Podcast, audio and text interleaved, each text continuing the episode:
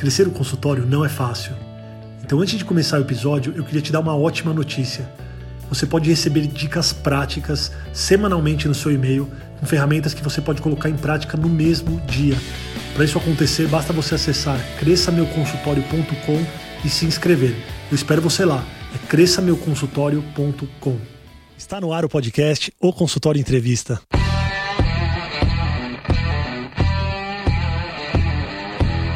Bem-vindos, eu sou Daniel Kruglenski, médico, cirurgião do aparelho digestivo e vou entrevistar aqui especialistas em diversas áreas que vão nos ajudar a crescer na carreira, melhorar a conexão com os nossos pacientes e a se desenvolver na profissão.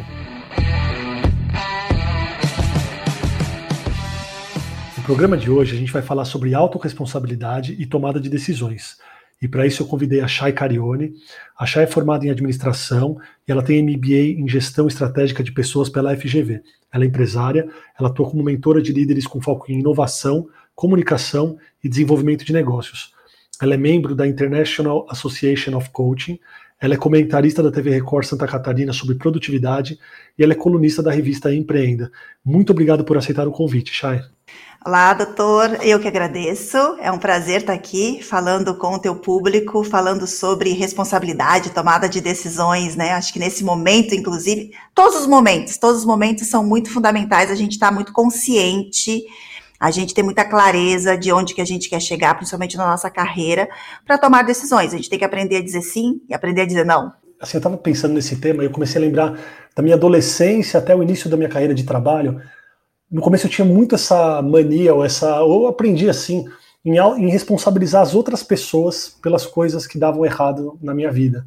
Então, e eu acho que isso é, talvez seja muito comum, eu queria te perguntar se isso é comum ou não, mas sabe aquela história, ah, eu não passei naquele concurso porque alguém me sabotou, ou alguém falou de, mal de mim para o chefe, então promoveu outra pessoa, terceirizar a responsabilidade nas, nas coisas da vida. E, e, eu, eu, senti que a minha carreira começou a dar uma guinada e melhorou muito quando eu comecei a jogar para mim essas responsabilidades. Isso é muito comum? Faz muito sentido, isso é muito comum. E isso não é à toa que você falou que foi lá no início da sua carreira ou na sua adolescência, porque isso tem muito a ver com a maturidade emocional, que é da inteligência emocional. A inteligência emocional, ela não, não necessariamente ela está ligada com a idade cronológica do ser humano. Tá? A gente tem aí muitas pessoas mais velhas, inclusive, que não atingiram ainda uma certa maturidade emocional e que continuam ainda vivendo nessa, nesse ciclo do vitimismo, nesse ciclo, muitas vezes, de querer ser prestativo para o outro, acreditando que o outro também vai lhe dar um retorno quase que igual, e aí acaba se, se frustrando, ou transferindo principalmente essa responsabilidade pro, pro, pro universo. A gente vê muito isso, né? Ah, a culpa é do governo, a culpa é do fulano, a culpa é do chefe, a culpa é do diretor do hospital, a culpa é da crise.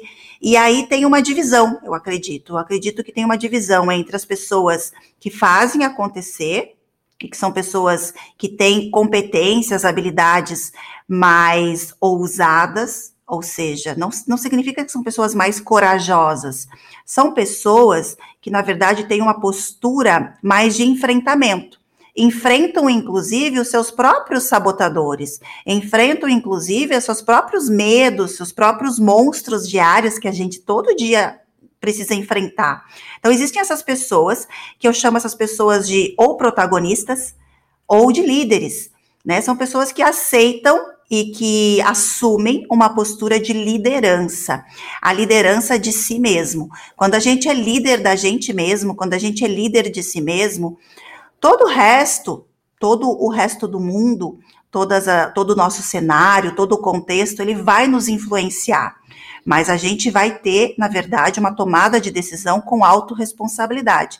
A gente toma a decisão e decide o seguinte: hoje, o que, que eu preciso fazer para dar o meu melhor. E não significa dar mais, significa dar o melhor.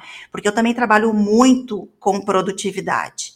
E eu sou uma pessoa que eu já trabalhei muito na vida, muito workaholic, principalmente quando eu tinha uma maturidade emocional menor. E eu acho que também é muito comum no início da carreira da gente, a gente trabalhar em dois, três turnos, a gente não ter hora, né? Acho que o médico vive muito isso, o médico vive muito essa questão de estar em dois, três é, plantões, clínicas, até realmente assumir, inclusive, a tomada de decisão de seguir o seu negócio, de seguir a sua carreira, de assumir a sua própria carreira. É também uma, uma responsabilidade de cada um de nós. Eu, como empresária, assumi a minha carreira no momento que eu decidi parar de correr, parar de ser uma workaholic e virar uma mulher produtiva com equilíbrio. Mas quando que, como que a gente vira essa chave? Qual que é o momento de virada de chave? Porque se eu falar aqui e as pessoas que estão ouvindo, ó, tem muita gente que é vitimista, eu acho que a grande maioria das pessoas vai ouvir e falar, não, eu não sou vitimista. Mas pode ser que ela seja vitimista e que ela não assuma a responsabilidade da, das atitudes da carreira dela, da vida dela. O que, que faz a gente mudar a chave? É uma experiência ruim? É porrada da vida? O que, que faz você falar, ó, eu preciso assumir essa responsabilidade agora? Olha, tem vários gatilhos que fazem com que a gente possa realmente virar a chave, né? Se a gente for pensar, a maioria das pessoas viram a chave geralmente por alguma, algum episódio ruim. É, ou é uma doença, ou é uma demissão, ou é tipo, o mundo foi lá e empurrou essa pessoa. Tipo, agora, a pandemia, né? Essa pandemia que a gente está vivendo, é, acaba que é, muitas pessoas estão virando a chave, estão fazendo coisas que há muito tempo estavam adiando fazer, Sim. porque se viram obrigadas a fazer, principalmente nos seus negócios. Eu acredito muito, mas muito mesmo, que a grande virada de chave está ligado ao autoconhecimento.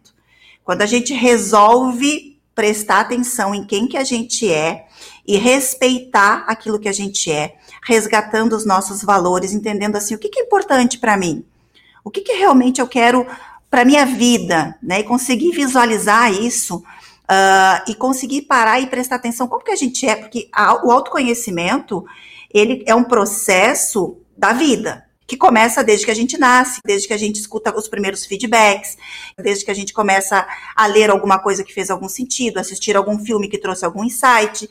Realmente, se a gente se conhecer, a gente começa aceitando a aceitação. Ah, eu aceito que sou uma pessoa que digo mais sim e gostaria de ter dito mais não, por exemplo. E começa a prestar mais atenção em relação a cada sim que vou dar, para também não dar um não de qualquer jeito. Então, são, são pequenos detalhes que fazem muita diferença, tá? É, eu acho que isso que você falou é essencial. E a gente foi treinado na carreira médica a dizer sim sem reclamar. E, e, e, a passar por cima daquilo que a gente sente, desde o treinamento de residência, do internato.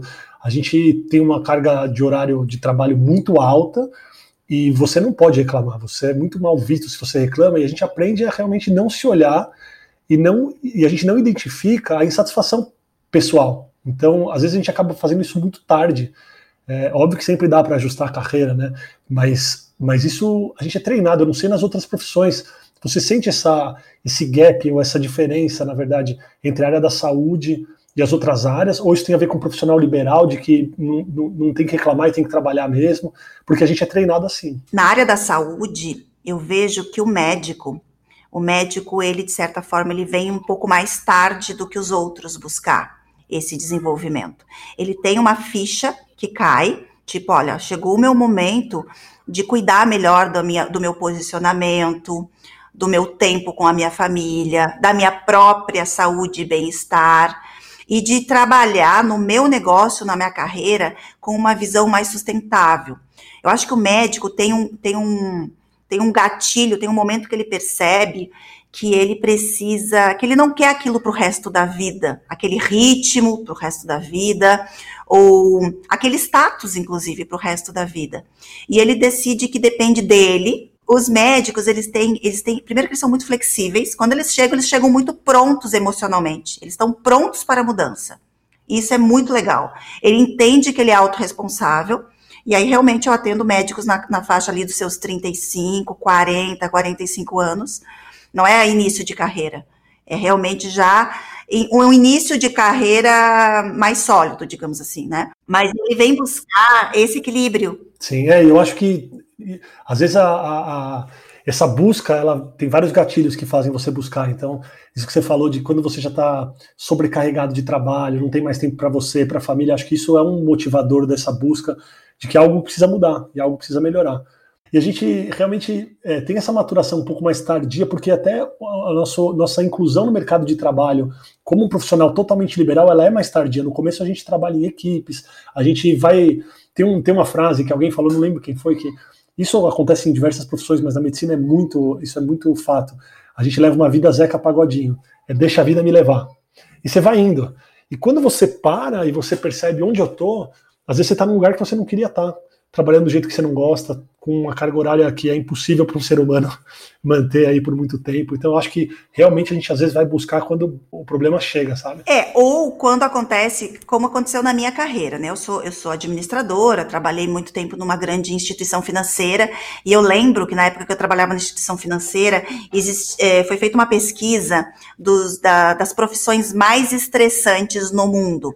É, ou no Brasil, agora eu não lembro exatamente. Mas eu lembro que em primeiro lugar estava o segurança armado, em segundo estava o médico, em terceiro estava o bancário. Então a gente estava meio que no mesmo trio ali, sabe, do estresse máximo.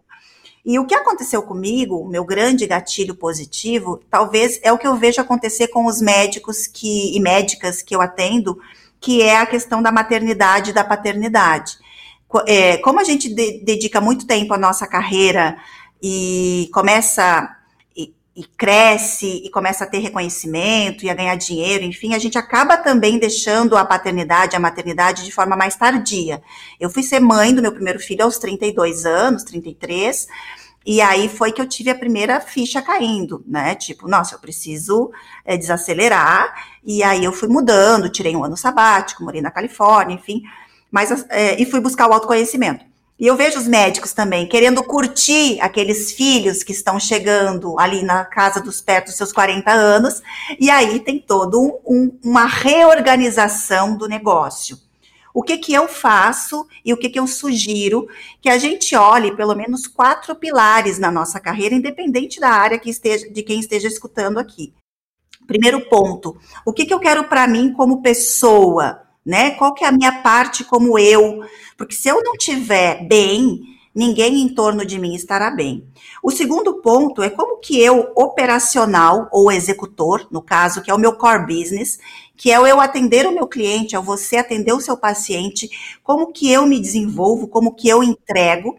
Então, e muitas vezes o médico, principalmente, ele coloca todos os seus recursos neste pilar, que é o pilar operacional que é o pilar do atendimento. Ah, recursos que eu digo, hora, dinheiro, energia, ah, tudo, tudo está ali no atendimento direto ao seu paciente.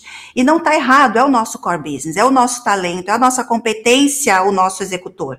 Mas, né, olhando para o eu, olhando para a parte executora, o operacional, tem a terceiro pilar, que é o pilar da gente olhar para o nosso lado empreendedor, e o que, que é o lado empreendedor? O lado empreendedor é o lado criativo, é o lado das conexões, do network, é onde a gente consegue olhar além da nossa área, é onde a gente consegue fazer parte de mastermind, é onde a gente consegue trocar ideias e ser mais colaborativo, abrir a mente, né? E tem o quarto pilar que fecha esse ciclo do equilíbrio dinâmico, e produtivo que eu chamo, que é o nosso a nossa a nossa mentalidade CEO, a nossa mentalidade estratégica e de gestão. Como que eu faço a gestão do meu negócio, da minha clínica, é, da minha equipe, do, do meu dinheiro? Em algum momento essa parte é uma parte chata na maioria das vezes. As pessoas acreditam que isso é chato e é mesmo, mas é importante é onde a gente precisa de vez em quando parar e olhar, olhar relatórios, olhar indicadores, tomar decisão. Uma pausa breve na entrevista para um recado muito importante. Se você curte o podcast, se você está gostando da entrevista, não deixa de seguir esse podcast. Então você vai clicar no botão seguir, seja no Spotify, seja no Apple Podcasts ou no SoundCloud. E você pode também compartilhar os episódios com seus amigos. Se você tiver dúvidas ou sugestões de convidados, pode mandar no Instagram arroba e eu vou me esforçar ao máximo para trazer sempre gente de muita qualidade para nossas entrevistas. Agora vamos voltar para nossa conversa. Tem uma coisa que eu sempre insisto, pessoal, e vocês, estão, vocês ouviram, né? O que a Chay falou, ela falou de quatro pilares. Qual que é o primeiro pilar? A gente, a gente precisa estar tá bem. Então, aquela história do, da máscara de oxigênio caindo no avião. Você vai cuidar de você para você cuidar dos outros. Como é que eu vou atender meus pacientes? cuidar da minha clínica, cuidar da minha família se eu não estiver bem. Então, é, só que a gente tem muita dificuldade em parar tudo para cuidar da gente. A gente acha que a gente não pode, que a gente não merece, que a gente não deve. E, e, não é uma crítica que vem de fora, é uma, é, é uma crítica que a gente aprende a ter já na formação. O médico não pode ter tempo, o médico não pode ter férias, o médico não pode ter lazer. Como que você vai estar se divertindo se tem alguém passando mal? Então, é, você sente essa dificuldade nesse trabalhar do eu com os profissionais de saúde? É, sinto, sinto bastante essa dificuldade do trabalhar do eu, né? Do, do caso da, do profissional da saúde, ele tem, ele tem uma vontade muito grande de ter esse, essa qualidade de vida, ele já entende que ele merece muito bem isso, porque ele realmente se dedica muito e geralmente mais do que muitas outras áreas, muitos outros profissionais.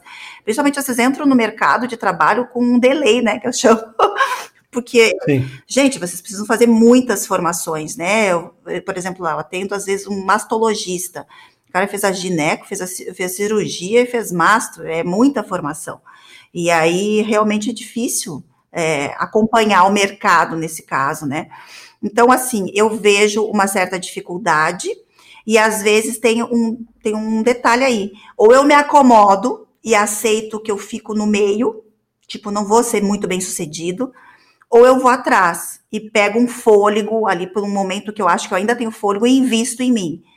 Eu vejo que é importante o médico principalmente o profissional da saúde, investir em si, investir no eu, investir em, novos conhecimentos, investir em novas conexões, investir no seu próprio, na sua própria saúde, né? Não só investir no futuro, lá quando eu não puder mais operar, o que que eu vou, como é que eu vou viver, mas investir nesse meio, na jornada, isso é importante. Sim. Como é que, como é que a gente pode trabalhar o medo de decidir alguma coisa errada? Então, quando a gente vai tomar uma decisão, por exemplo, de largar um plantão, ou de sair de uma equipe, ou de mudar de consultório, isso traz um medo. Traz. E como é que a gente pode trabalhar esse medo para a gente poder tomar essas decisões?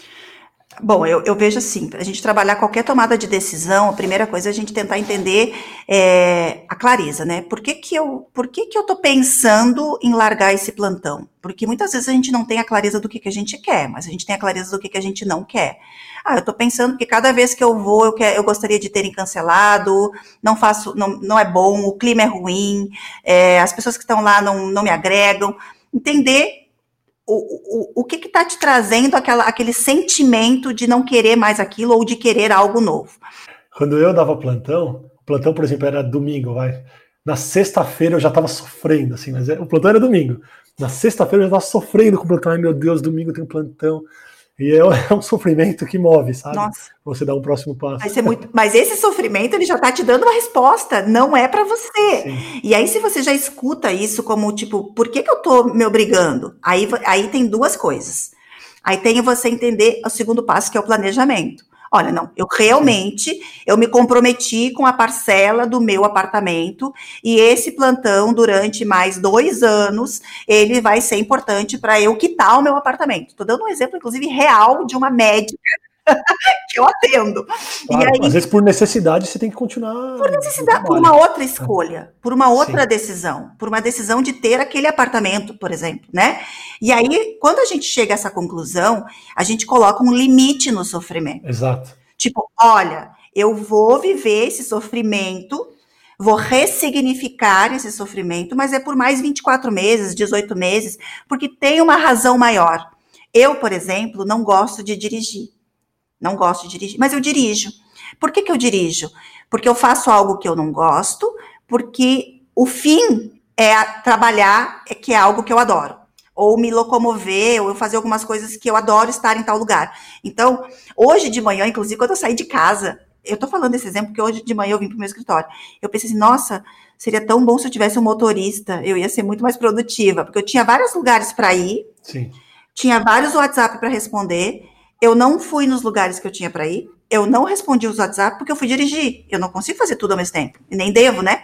Então, mas eu entendi que enquanto eu não posso ter um motorista, eu tenho, que, eu tenho que parar de sofrer, eu tenho que só ter esse gatilho. Olha, o dia que eu puder, eu vou ter um motorista. Pronto. Então, assim, eu tenho a clareza de que eu não gosto, eu tenho a clareza de que qual o tempo que eu tenho que viver isso para parar de reclamar. E eu tenho a clareza, aí eu começo a planejar. Eu começo a planejar minha transição, começo a planejar largar aquilo. Ok, para eu largar este plantão, para eu mudar dessa clínica e só atender a mim, o que, que eu preciso? Às vezes eu preciso de mais paciente, às vezes eu preciso. É, investir num, num, num, posicionamento de marketing, às vezes eu preciso fazer novas conexões, novos networks, às vezes eu preciso fazer uma sociedade, às vezes eu preciso conversar com a minha esposa ou com o meu marido. Então, você precisa planejar o que que você vai fazer, quando que você vai fazer, como que você vai fazer e por que que você vai fazer. O porquê realmente responde aquele primeiro ponto que é da clareza. Tipo, não me faz bem, eu já tô sofrendo no final de semana, já fico azedo, como se estivesse usando calça jeans, então não vale a pena, certo? Quando a gente quer fazer uma coisa que a gente não quer, mas a gente precisa fazer, eu, eu gosto de fazer uma reza antes. Qual que é essa reza? Essa reza é respirar fundo e falar: já sei que estou indo dar esse plantão porque preciso pagar tal coisa. Ou já sei que quando eu estiver junto com essa pessoa, ela vai reclamar porque ela é uma pessoa que reclama. Para não deixar aquilo influenciar o meu humor, sabe? Então eu, eu chamo de reza, sabe? É uma preparação emocional para aquilo que você sabe que vai vir, que você não gosta, mas que vai vir e não para não deixar te abalar, sabe? Porque senão a gente fica muito abalado. Isso que você está fazendo é uma blindagem. A gente pode se blindar para situações mais difíceis, principalmente quando a gente está em, em, relação com outras pessoas que tem muitas pessoas que são vampiras mesmo, que sugam a nossa energia, que sugam o nosso bom humor, que veem as coisas de uma forma sempre mais negativa, enfim. É, é, é como se blindar. É, a gente, com o tempo, vai aprendendo a se blindar e isso é muito positivo. E dá para acrescentar na sua reza o teu, a tua razão de ter escolhido essa missão, que a missão, na verdade, é, é ação, né? Estou indo para o campo de batalha, estou indo para a ação, para atender, para curar, para escutar, para ouvir outra pessoa. Então, eu, eu sempre incluo, olha, essa pessoa, ela tá, ela tá vindo, eu gostaria de não, não atendê-la, mas eu vou atender que, que eu posso entregar para ela, o que, que eu posso ajudá-la nesse momento. Talvez eu realmente seja só um instrumento de, de apoio, de transformação para o dia dessa pessoa. E aí eu realmente me concentro em dar o meu melhor, porque se aquela pessoa está ali e eu, em vez de estar tá com os meus filhos, ou estar com os meus relatórios, ou estar, sei lá, cuidando das minhas redes sociais, eu estou ali dedicando meu tempo, meu conhecimento para aquela pessoa, que muitas vezes, às vezes, eu nem queria estar é, tem que ter uma razão maior, eu sim, penso assim. Sim. A gente não foi, não foi educado para quebrar, para errar, a gente foi, foi educado para acrescentar, para acumular. Ah, é mais um emprego, é mais um título, e não tipo, ah, se eu desistir disso, parece que eu estou fracassando. É, é uma coisa que é meio implícita, mas ela existe. Então, eu vejo né? Eu vejo muitos profissionais que chegam aqui, por exemplo, a pessoa fez odontologia, pós-graduação, mas o sonho da vida é ser estilista. E aí ela acredita que todo aquele caminho, aquela jornada de educação dela, ela colocou fora. É, por, né? Mas ela fez de repente para agradar o pai ou porque a família toda foi dentista. E na verdade é porque a gente tem essa sensação de que tudo que a gente não vai acumular e levar para o novo projeto ou para o novo negócio a gente desperdiçou. Então, quando a gente for tomar uma decisão, mesmo com medo, a gente precisa entender que tudo que a gente viveu até agora nos trouxe força. Força para tomar essa decisão. Eu já vivi, eu já experimentei, eu já dei o meu melhor, agora é a hora da virada. E aí eu acredito que a gente tem que ir mesmo com medo. Vai, se der medo, vai com medo mesmo, entendeu? Porque, porque eu penso assim: é, se der errado, você pelo menos tentou você pelo menos foi, você pelo menos é, ousou. E eu aprendeu, que, e aprendeu. Né? E aprendeu, e aprendeu. Então a gente está mudando um pouco essa, essa, essa característica, eu acho. É uma preocupação que eu tenho com os meus filhos, de não cobrar tanto deles o acerto, mas sim o curtir a jornada. Tipo, eu não cobro dos meus filhos nota boa na escola, mas eu, o que eu quero que eles gostem de estudar. E sim. que é um trabalho muito difícil, porque a escola cobra nota boa. Sim, sim. Né? Totalmente. Você tem que estimular o, o, o esforço. Né? Você incentiva o esforço, não o resultado. É. Isso, isso, é muito legal. E o resultado é consequência. O resultado é uma consequência. Sim. Né? Sim. Chay, é, eu, eu, vou entrar num tópico aqui assim. Quando a gente fala de coach, a gente, eu, eu ainda sinto muita resistência por parte de muita gente. Eu queria saber de você se você sente essa resistência, Mas é inegável que o papo que a gente teve até aqui é maravilhoso e foi muito legal e realmente pode ajudar muito a carreira de muita gente. As pessoas podem ter insights, elas podem querer mergulhar nisso e melhorar e tal. Então, como o coach é, virou uma profissão um pouco banalizada pelo número de pessoas que entraram nessa profissão, a gente, é, principalmente quem não está envolvido com isso, é, às vezes nem sabe direito o que é e fica um pouco com preconceito. Né? Então, no título, quando eu, eu, falo do seu currículo, eu falo que você é membro da, da Associação Internacional de Coaching. Pode ser que alguém já virou e já, já nem consegue ouvir direito o nosso papo. Eu queria que você explicasse qual que é o papel do coach, é, como que alguém pode auxiliar outra pessoa numa carreira, é, o coach precisa ter vivido é, um negócio, ter vivido os desafios para poder ensinar, ou mesmo sem viver esses desafios aí do, da carreira ou de empreendedorismo, ele consegue auxiliar alguém. Se puder falar um pouquinho só para a gente esclarecer, é, eu acho que seria legal esse papo. Legal, eu escuto muito, tá? Eu às vezes escuto as pessoas chegarem assim, ah, olha, eu vou te contratar, mas eu tenho preconceito com coach, mas é só porque é você. Então, eu inclusive nem me posiciono uh, já há alguns dois anos como uma coach, apesar que na, RIC, na, na Record eles me chamam da nossa coach preferida. mas é por conta disso também. O que, que eu vejo assim, o método de coaching é um método de performance, de resultado, que ele realmente ele é muito eficiente e que funciona em diferentes áreas. O método de coach ele te traz ferramentas, ou seja, é, elementos práticos de ação, de te colocar em ação, e perguntas que fazem com que você desenvolva o teu autoconhecimento, o teu autodesenvolvimento, e que realmente te coloquem de um nível A para um nível B, como todos os coaches falam muitas coisas nesse país, né, é, principalmente no nosso país, viram banalizadas. Por quê? Porque no Brasil ficou muito mais é, vantajoso, digamos assim, criar uma indústria de formação de profissionais de coach, porque a gente tem um país com um nível de informalidade no, na carreira e um nível de desemprego muito elevado. E hoje em dia, a pessoa buscando respostas, é mais barato ela comprar uma formação de coach e em uma semana virar um profissional da área do que ela fazer um processo com um bom coach. Então, é, é, por isso que a gente chegou no nível onde a gente chegou. É, é possível um bom profissional de coach não ter vivido uma carreira, etc. É, mas eu acredito que um profissional competente em qualquer área, ele tem três elementos. Ele tem conhecimento, ele tem experiência, ou seja, habilidades, treino, e ele tem atitude, postura, é, ele tem brilho no olho, ele tem entrega, ele, ele inclusive vive a prática, né? Eu acho que a gente tem que alinhar o nosso discurso à nossa prática. Sim, é, eu acho essencial. Tanto que, por isso que no evento do consultório, além de abordar a parte de marketing, que a gente precisa realmente que os pacientes cheguem no, no nosso consultório, e abordar a parte de estrutura física também, então o, o consultório em si e tudo mais, é, a gente precisa trabalhar um pouco de autodesenvolvimento, de autocuidado. Então, eu sempre tive esse, esse olhar de que é, é essencial a gente trabalhar esse lado, sabe? As pessoas que às vezes ficam com um pouco de preconceito, mas só esse lado, só, só o trabalhar o autodesenvolvimento vai fazer com que você é, deslanche na carreira. Isso não tenho dúvida alguma. Eu também não tenho dúvida alguma. Eu acho que você tem. A gente tem vários caminhos, né? E, e o coach é um caminho eficiente, é um caminho rápido, é um caminho realmente é, muito bom de, de, de, trabalhar o autoconhecimento. Tem que, ter, tem que tomar cuidado, né? De, de realmente não, não ir alguém lá que não tem competência para mexer com coisas que depois não vai saber lidar. Existem maneiras, você, você acha que existem maneiras sem você contratar um coach ou fazer uma, ou fazer uma, umas sessões de, algumas sessões de coaching, como que a pessoa pode buscar o autoconhecimento sem a ajuda de um profissional?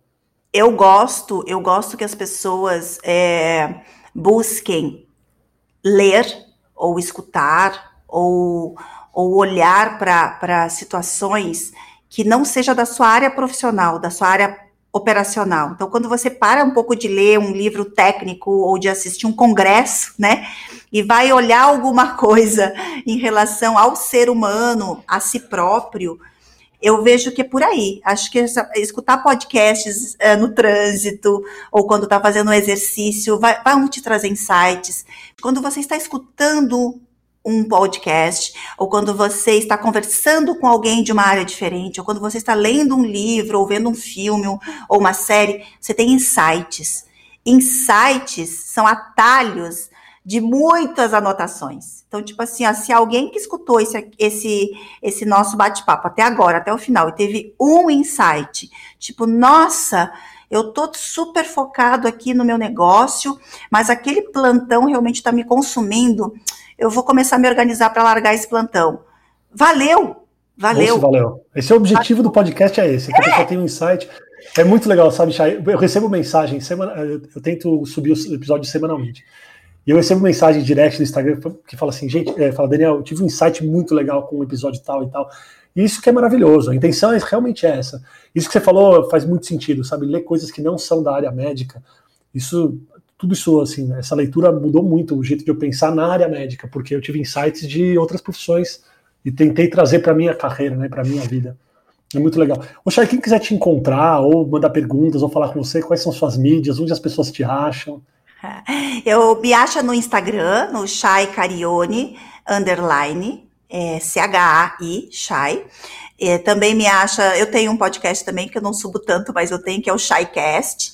Eu tenho o LinkedIn também. E o Shai Carione é só colocar aí no Google que vai achar meu site e tudo. Mas no, eu, eu sou bem ativa no Insta e no LinkedIn. Legal. Eu acho que a gente ainda vai conversar de outros assuntos por aqui no podcast, porque foi muito legal, achei que foi muito produtivo. Será um prazer. Obrigado, viu? Obrigada a você. Um abraço para todo mundo aí. Sucesso para nós. Amém. Um abraço, pessoal. Obrigado por você que está ouvindo o podcast. Se você gostou, compartilha, curte com os amigos. Se você tiver alguma dúvida, pode mandar no arroba ou consultório evento no Instagram e eu espero você no próximo episódio. Um grande abraço.